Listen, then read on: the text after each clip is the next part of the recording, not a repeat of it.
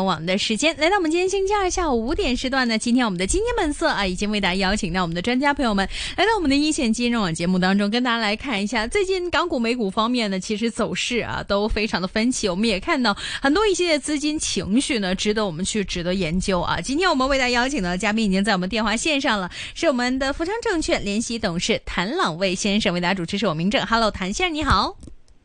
Hello，你好。Hello，呃，今天我们看到整体港股方面还在一万九千多点的一个位置在徘徊。看到市场方面，其实现在还是比较担心。呃，现在港股方面的吸引力，再加上美国的一个呃债务上限的问题，其实您自己现在觉得港股这个弱势，我们能赖到美国债务上限导致资金情绪出现了一些的矛盾，还是我们自身会存在着一些的问题，让我们跨不过去呢？我觉得跟美国其实没有太大的关系，因为你看美股，尤其是拉指科技股等等，已经创了很多月的新高。所以我觉得，虽然美国还在有很多的问题，譬如说银行的危机，然后债务上限的一个问题等等啊，但是没有影响到美股。自身对港股来说啊，可能最近几天人民币走弱啊，或跌穿了七算的一个水平，可能有影响到市场的一个情绪啊。还有就是一个季度性的一个业绩啊，尤其是科技股份，有一些好，有一些差，比较不稳啊，影响到对大市的方向没有特别的利好。反正市场也没有太多的参与啊。成交每天都小，所以我觉得呢，还是比较观望为主吧。嗯嗯，如果真的在观望的一个情绪当中，您自己可其实觉得现在港股在等待着这一段时间里面，投资者现在应该怎么样去进行部署呢？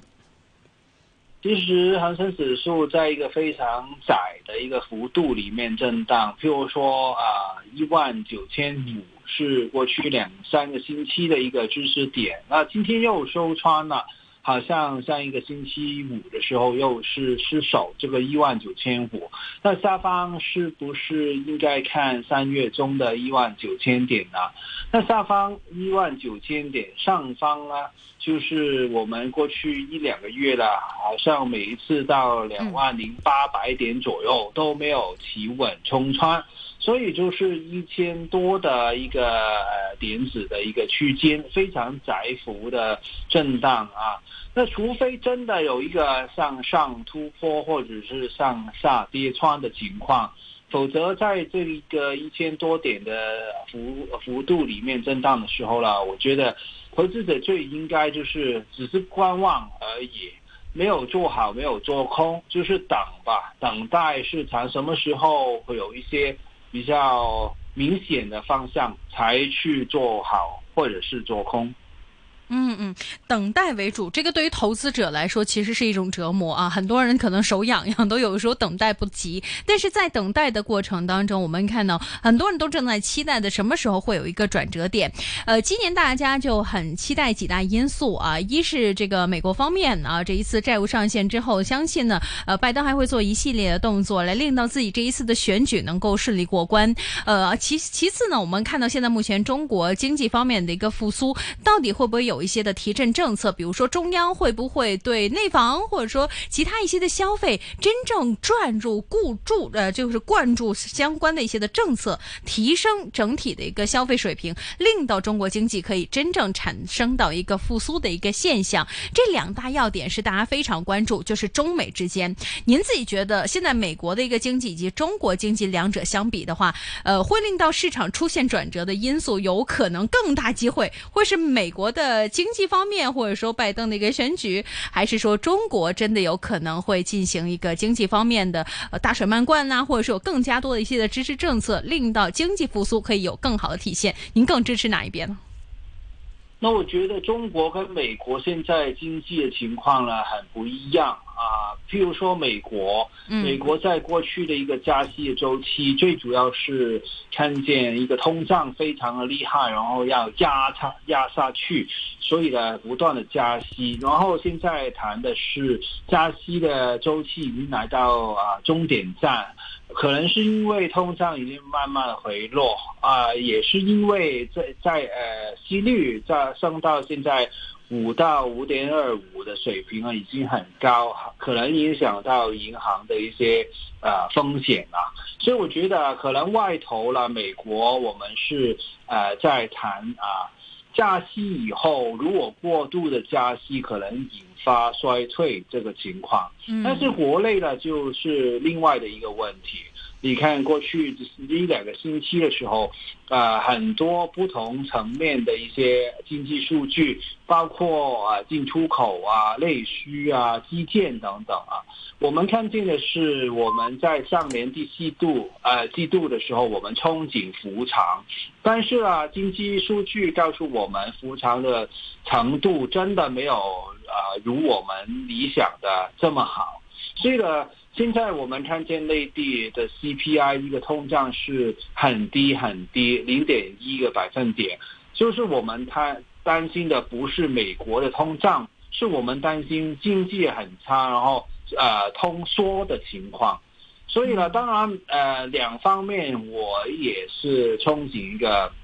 比较政策方面的帮助吧。呃，美国我觉得只要停止加息，其实已经够利好了因为不再进一步的收水啊等等啊，其实对啊风险资产，你看美股就是比较利好。那中国方面呢，我觉得可能好像你说，就是需要更多的经济上面的一些提振。那我觉得，呃，房屋、呃，住房啊等等，可能不是我要看的重点，可能还是内需吧。内需过去啊，我们呃是比较靠得住的，是我们自己可可控的比较重点。但是呢，你看内需可能复苏的程程度比较慢一点点。再看多一点点啊，在内需方面有没有更多的提振吧？嗯嗯嗯，呃，现在有一些市场方面声音，觉得可能港股如果真的要转移的话，要等待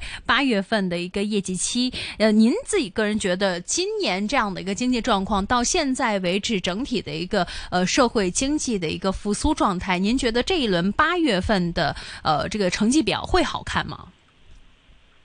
那当然了，我们刚刚才差不多完结了第一季度的一个业绩发布。如果真的要等下一个啊季度的，这真的等很久了。但是我看第一季度可能有一点点不稳的，可能就跟我刚才说过，经济的一个复苏啊很不可靠，在很多方面都不可靠的时候了。你看很多。呃，一些餐饮啊，呃，体育用品啊等等的一些内需啊，啊，他们发布季度的业绩以后了，可能都是挨估啊。嗯。第二季度可不可靠，可能都是跟我刚才说过，有没有更多的政策去支持？那这个我只能说是中性观望，没有特别的憧憬，因为啊，到现在为止，我啊，我也。其实挺关注吧，不说担心，就是真的这个经济复苏的温度还不够，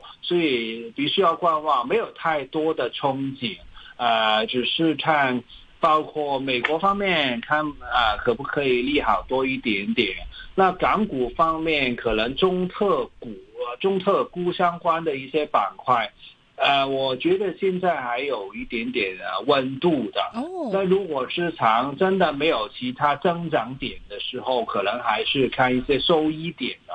收益的一些因素可能还在挺住啊，中特估相关的板块吧。OK，中特估方面的一个热潮，很多人都在判断到底过去了没有啊？但是谭先生觉得，哎，下一轮还有可能再继续炒作，大家可以关注一下中特估方面的一个走势。如果真的说到中特估这样的一个板块领域的话，您自己更加偏好于里面仔细哪一些的呃具体的一些的投资线路呢？那前两天呢，中央其实也提醒大家不要盲目的看中特估，所有的估值一定要提升，当然要配合增长点。这个我也是想提醒大家，不要一看见中字头的股份就觉得它是中特估，然后要买下去。为什么呢？因为我们必须要看行业。看企业的一个增长点。当然，我觉得中特估没有完结，只是可能一些股份，譬如说啊，中联通、中电信。他们已经炒到十二倍的 P/E 这个市市盈率，现在的派息也是啊，相比之下呢降低了一点点。那所以我觉得有没有完结，其实我看就是他们个别的行业、个别的股份，它也是不是还有一个？我们常常说中特估是一个估值的收服嘛，就问的要问的是。他们还有没有收复的空间？那我觉得中资电讯股的空间不多了，但是类银股份的空间还有很多很多。首先就是工中建啊，有储行啊，现在业绩是挺稳定的，但是呢，他们现在市盈率还是三四倍。那他们的市占率也是很低，那我觉得他们的派息现在很稳定的高，所以我觉得，譬如说这些了，其实他们还有一个幅啊收幅的空间。那如果中特估里面，我特别喜欢的可能是一个呃类银股跟石油石化。嗯，内银、石油、石化啊，大家也可以进行一个呃参考性的一个作用。大家也可以看一下，到底配合自己的一个投资目的以及投资背景是否合适。近期我们看到呃一众的一些的科网股，其实在公布业绩呃，除了腾讯以外，其他好像呃带出的结果都不错啊，像百度啊、美团呐或京东这一些呃公布完业绩之后，大家对于他们的一个增长潜力呢，市场开始有了一点正面的一个回应。尤其再加上我们看到美团近日啊，就是大。次的去公布，哎，我们进驻了香港了，有不同的一些的政策，有不同的一些的宣传的一个版图开始不断的实现。您自己个人其实对于这一类的一些的外卖平台，在未来一段时间，呃，是不是真的发展有望可以绝地反弹呢？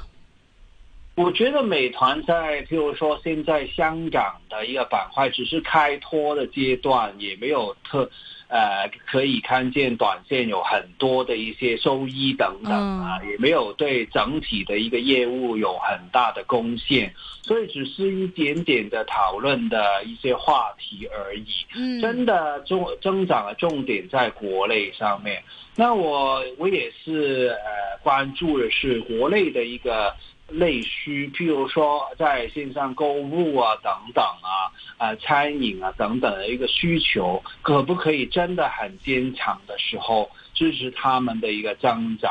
那最近看很多电商公布的业绩。好像都是挺稳的啊，市市场有一点点炒高，譬如说京东啊等等。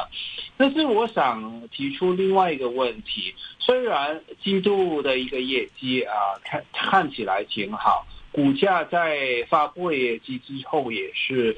上涨，但是这个上涨你看上去还是个下跌啊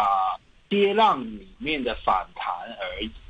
所以我觉得可能是市场还没有一个很大的推动力吧。所以在这个很慢很慢的市场里面，指数不稳，然后板块上面只是一个下呃跌浪反弹的时候了。我觉得其实我们要真的投机进去的时候了，我觉得都应该等大势的方向明确的明朗啊之后才做决定。嗯嗯，当然，今天其实有一些异动方面的板块，包括一些的生物医药方面呢，也是因为大家对于呃这个新冠方面在未来的一个高峰期有一些的预测，大家都对于呃疫后复常的一个阶段呢，需要呃进行几波的一个调整，有一些的心理上的一个影响，导致今天呢，我们看到新冠概念股方面有所走强。您对于呃像新冠方面啊，一开始我们其实觉得渐渐开始复常了，他们的这样的一个上升浪潮已经结束，但现在有一些的风吹草动，他们依然可以得到资金短线的一些的支持时候，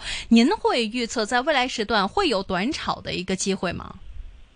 第一就是真的很很短很短，为什么？就是因为大势的没没有一个明显的啊一个方向，而且呢，他们很多了还是没有盈利的啊，有一些是 B 字头的一些股份，所以我觉得啦。市场现在没有太明朗，那市场的微拉呃股民的情绪等等，其实还没有准备好去真的中长线去投资这些生物科技啊相关的新冠等等的一些概念股。份。而且呢，如果现在说第二波、第三波等等，嗯，那我觉得反正也不会像之前第一波这么多的风控啊等等，因为这个真的很影响经济的发展，这个我相信中央也是看到，所以我觉得，呃，如果要上第一波这样的炒作上去的机会很低。呃，相关的一些股份可能呃也是一些弱势的反弹、跌浪的反弹而已，也不应该做太多。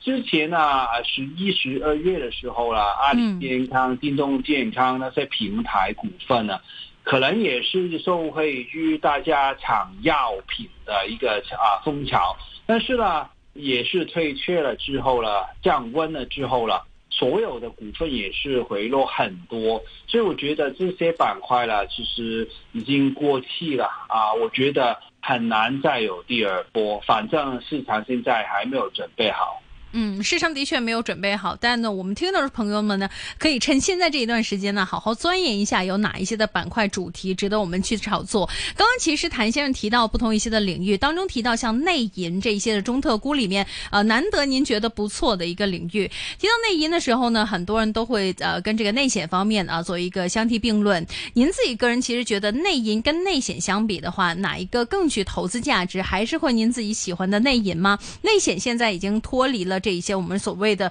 说市场方面一些的负面性的一些的因素、产品的因素等等呢？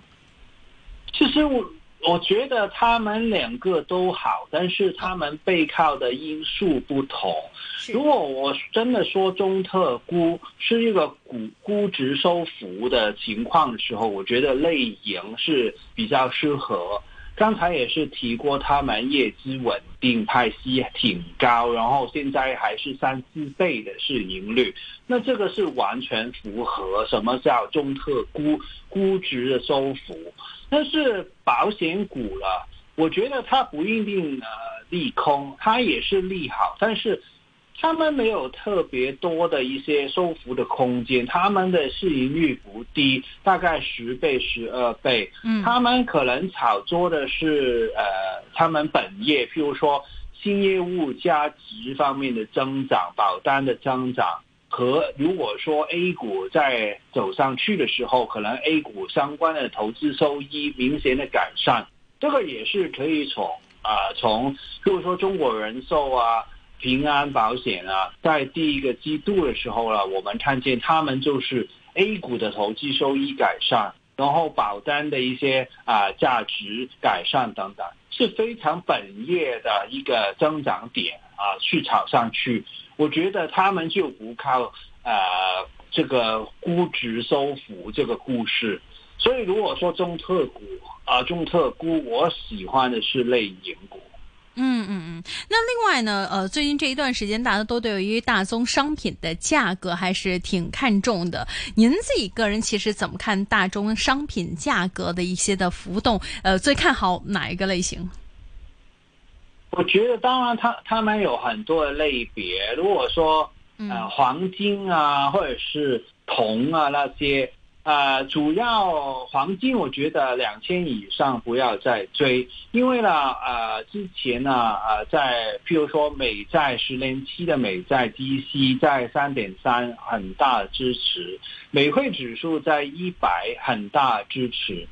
你不要再在这个水平了，再赌他们下去，那他们企稳的重要支持的时候。呃，摇摇板的另一个方面就是黄金，再上去的空间已经没有，所以我觉得两千以上的黄金不要再追。反呃，如果真的调整到一千九百点啊的时候。这时候才追一些黄金相关的股份和 ETF 吧。那铜相关呢，可能就跟中国内地的经济不稳啊、通缩啊等等，可能影响需求，所以铜价也是下来。那两者合起来的最受害的是几金，因为几金又做黄金又做铜的，所以我觉得特别需要小心。可能要看好的大宗商品是煤炭吧。不是不是憧憬煤炭价格会啊走上去，但是其实煤炭股啊，他们也是中特估啊，譬如说神华啊、眼矿啊等等，他们派息很高很高，然后当然他们市盈率现在不是很低，但是啊，我觉得他们国企背景，然后现在派息这么高的时候，的确也有一个追上去。的一个估值还是可以再提高一点点的一个空间的。那我特别喜欢神华。如果说一年到两年前，大家知道泰西最慷慨的是中国石化、神华、中移动，另外两家已经升的很疯癫了。没错，神华还没有，我觉得还有空间。好的，那么今天时间差不多，非常谢谢谭先生的分享。钢铁股股份，您持有吗？都没有吃肉。好的，谢谢您，我们下次再见，拜拜。拜拜。